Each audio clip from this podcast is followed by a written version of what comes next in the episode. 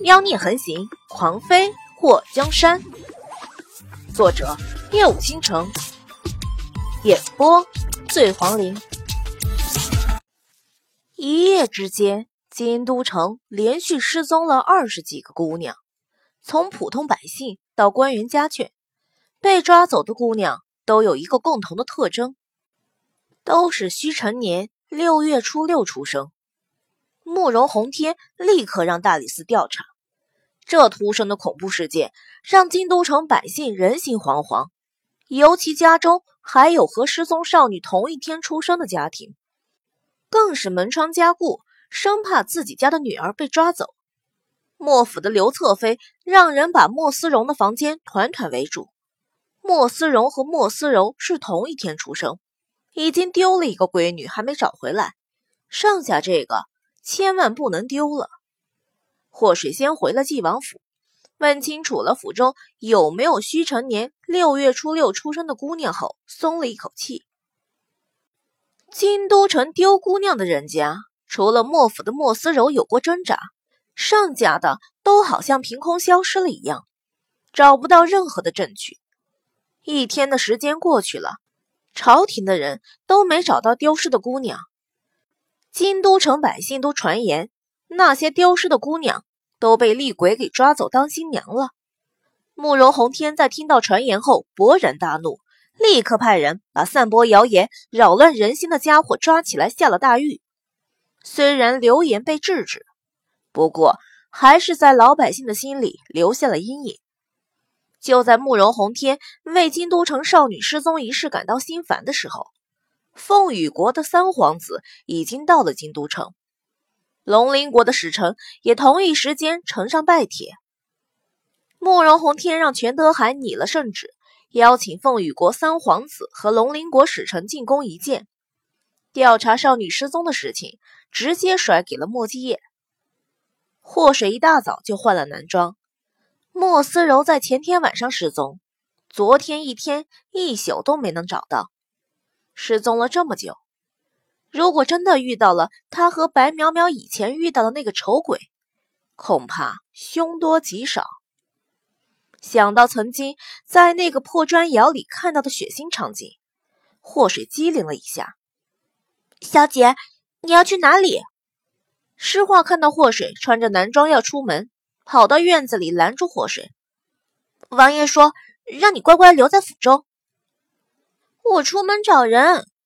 祸水拍了拍诗画的肩膀，放心，我就是查查失踪的少女去了什么地方了。我又不是六月初六出生，你别这么紧张。那奴婢陪你一起去。诗画坚决不让祸水自己出门。我不是一个人去，淼淼和小鸟姑娘陪我一起去。你去陪小蝶聊天哈，乖。诗画一听祸水说不是一个人去。想到白淼淼的功夫不错，朱雀一毒双修，有那两个人陪着祸水，他也就放心了。那小姐，你小心，早点回来。王爷要是看到你不在府中，会生气的。诗画絮絮叨叨的叮嘱。知道了，诗嬷嬷，你是不是和魔苍太熟了？怎么越来越像他了呢？都磨磨唧唧的。谁和他熟了呀？小姐，你竟然说我磨磨唧唧的！我去陪小蝶姑娘。诗画被祸水雷了一下，转身就走，竟然说他和魔苍那个奇怪的男人像。他那是不放心，多叮嘱了几句好吗？怎么就墨迹了呢？不过诗画走了几步后又跑了回来。小姐，我还是送你和白姑娘、朱姑娘出府吧。祸水嘴角扬起，这个丫头。还是不放心他。白淼淼和朱雀都换上了男装，在门口等着祸水。诗画看着眼前那三个俊俏的小公子，不由得感叹：他们三个出去嘚瑟一圈，不知道会惹来多少姑娘的爱慕目光。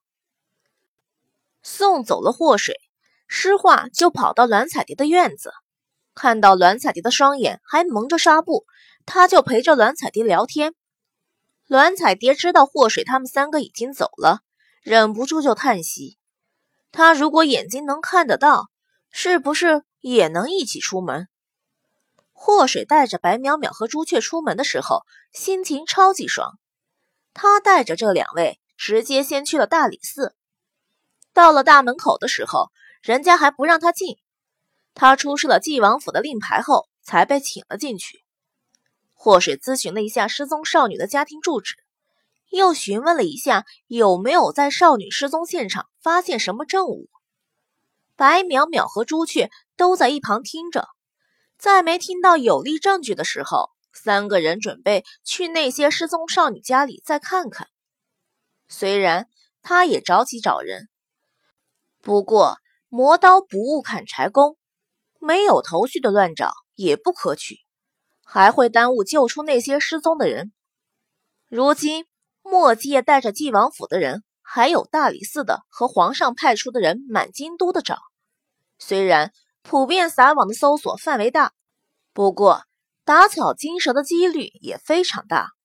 祸水拿着记录失踪少女家庭住址的一张地图，先去了城南的一户人家。这户人家儿女众多，而且条件不是很好。看到祸水拿出从大理寺顺出的令牌时，以为祸水是大理寺派来的人。那少女的母亲给祸水跪下磕头，求祸水救她女儿。祸水三人把失踪少女的母亲扶起来后，询问她女儿在失踪前都去过什么地方，和什么人有过接触，然后又在失踪少女的房间里寻找证据。水儿、淼淼，你们过来！朱雀喊他们两个过来，在窗框附近指了一下，是不是有血腥味儿？作为医仙朱雀，不光是看病厉害，他可以凭肉眼看出很多人不认识的草药，也可以凭嗅觉闻到普通人闻不到的微弱气味。祸水和白淼淼顺着朱雀手指的方向闻了闻，果然有血腥之气。朱雀从怀里掏出一瓶药粉，让少女的母亲去端来一盆水。他把药粉倒进水中后，把盆里的水。泼的窗台和窗台一直到床边的这段路有脚印。白苗苗指着地上隐隐浮现出的脚印大叫：“地上的脚印分成两种，一种是女人的小脚，应该是失踪少女，还有她的母亲或者姐妹的；另外就是男人的脚印。祸水把男人的脚印拖印下来。”然后找来这家曾经进过少女房间的人比照了一下，排除了几个，剩下四个不属于少女家人的脚印，他拿走取证。顺着地图的范围，祸水又走了十来家，利用朱雀带的药，用相同的方法取了脚印。